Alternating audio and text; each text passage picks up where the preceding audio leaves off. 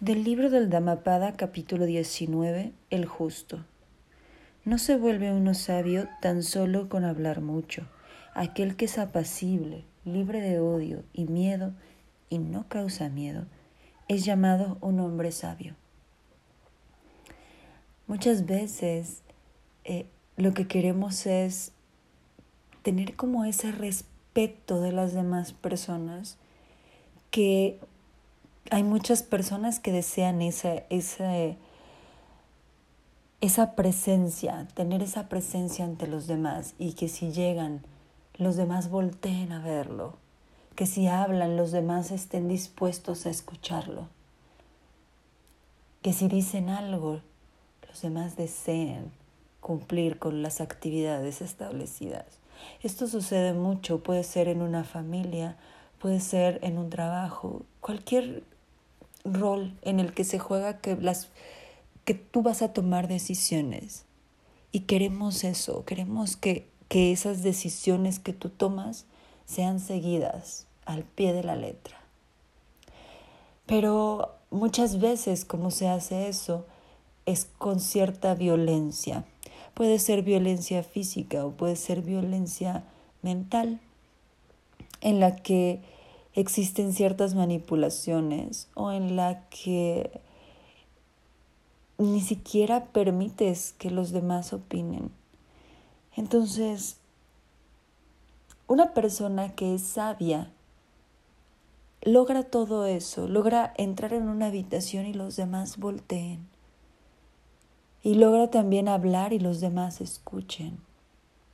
Y logra que, que pueda expresar algo que te va a permitir encontrarte contigo y los demás lo van a hacer.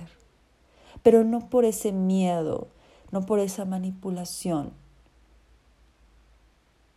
sino porque reconocen en esa persona a alguien de paz.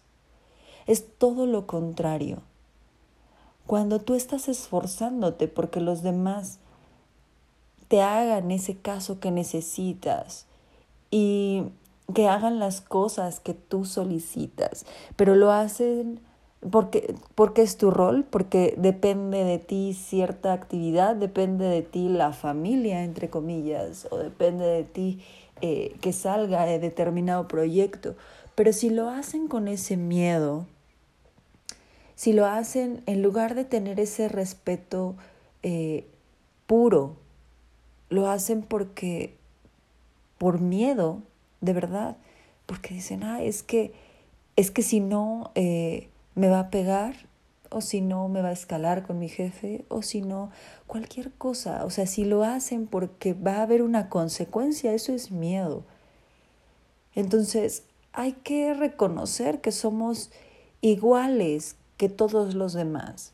Que si tú eres un padre de familia, o una madre de familia, y crees que la violencia, el estarles gritando, el estarles regañando a tus hijos, los va a hacer que entiendan.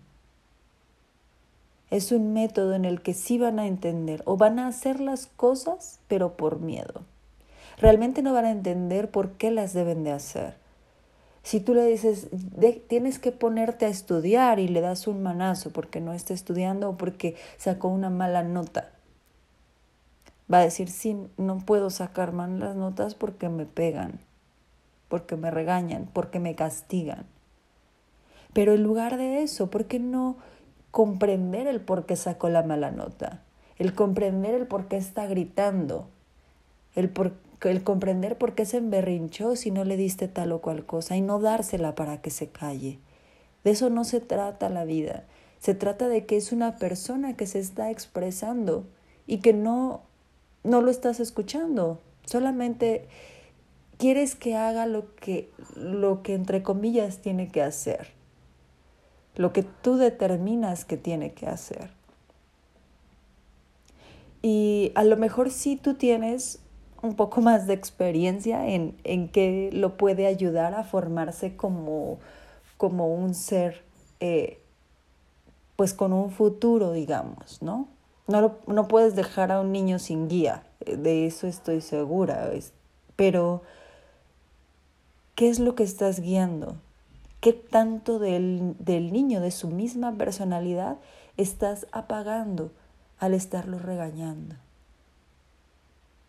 En lugar de escuchar qué es lo que sucede, por qué grita, por qué llora, por qué no quiere estudiar, es porque algo sucede.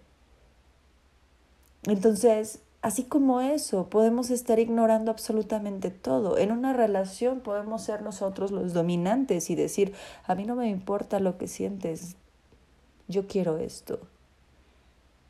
Yo quiero que nos veamos hoy, aun cuando tú no quieras, tú no puedas, tú no tengas ganas. Nos vemos hoy, porque yo soy eh, yo tengo esa necesidad hoy. Yo quiero que te comportes de esta manera. A veces eh, tal vez no le decimos directamente a una pareja, pero, pero lo orillamos a que se debe de comportar de cierta manera para evitar problemas. Y si tu pareja decide no comportarse como le nace para evitar problemas, te tiene miedo. Entonces, ¿qué tipo de persona queremos ser en nuestras relaciones? En nuestras relaciones afectivas, en nuestras relaciones laborales, en nuestras relaciones interpersonales. Sí, por supuesto que queremos que nos pongan atención. Pero ¿por qué nos van a poner atención? ¿Por miedo o por lo que decimos que realmente puede aportarle a la otra persona porque le ordenamos o porque sugerimos de verdad. Entonces, hay que saber cuándo callar. Muchas veces, eh, aquí dice precisamente, no se vuelve uno sabio tan solo con hablar mucho. También hay personas que quieren decir absolutamente todo lo que pasa por su cabeza y incluso cosas que ni siquiera saben, pero que dicen, yo Sí, porque yo leí que es así y así, y se empiezan a inventar una historia, o tal vez sí lo leyeron pero no lo recuerdan bien, y, se, lo están expresando como si fueran esos sabios. Esas personas también están llenas de ego, de que quieren demostrar que ellos son los que saben absolutamente todo, que ellos tienen la verdad. Y no es así. Un sabio sabe cuándo callar. Y un sabio puede decir, una frase de tres palabras y mover el mundo de las personas que lo están escuchando. Entonces hay que tener cuidado con nuestras palabras. Hay que tener cuidado con nuestras actitudes.